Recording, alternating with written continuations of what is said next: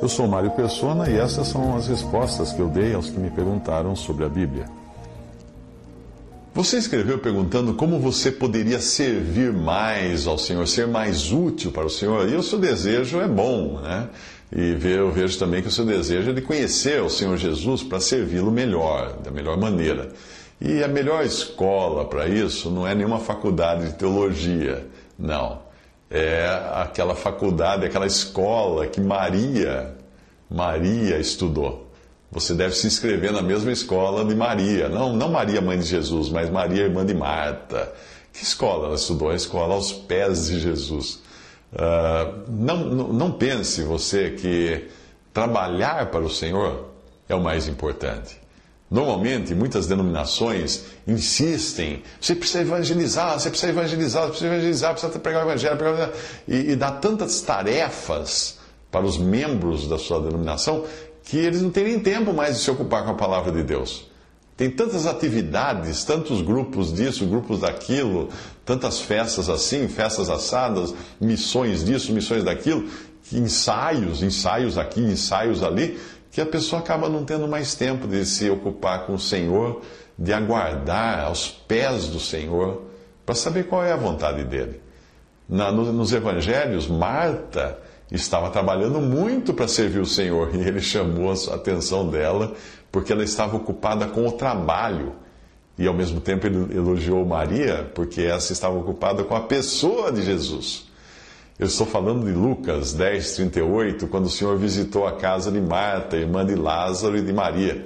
Nós vemos Marta ocupada com muitas coisas e vemos Maria sentada aos pés do Senhor ouvindo a sua palavra.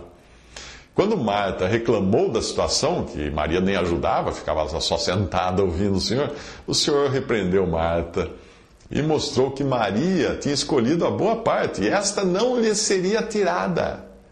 Nós vemos que o serviço de Marta, embora feito com boa intenção, estava fora de lugar, porque ela se ocupava com tudo, menos com a pessoa do Senhor Jesus.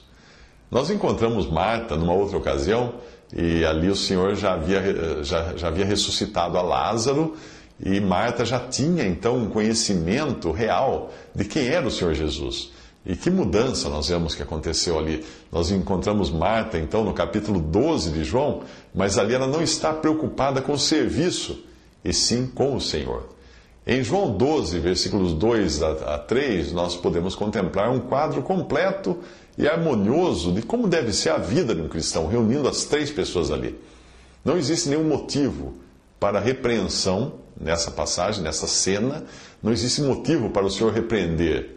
Por quê? Porque Lázaro conhece o Senhor que lhe restituiu a vida. Marta, já nesse momento, sabe que o objetivo do seu serviço é o Senhor. E Maria continua na sua atitude de adoração aos pés daquele que é digno.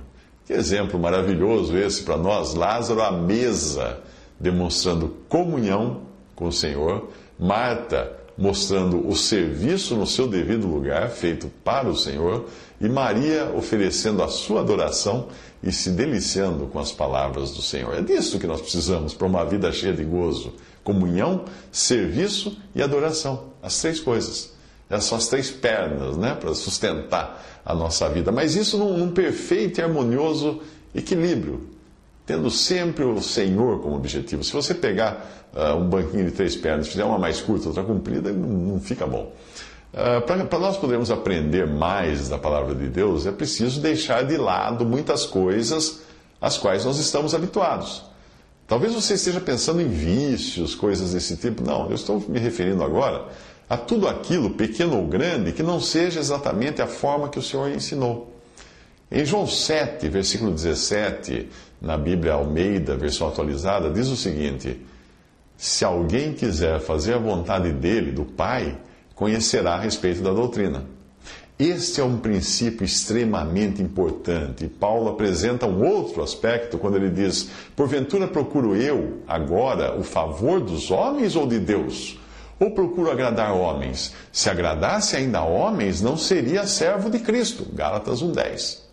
Se o seu desejo for fazer a vontade de Deus, fique certo de que muitos homens não se agradarão disso.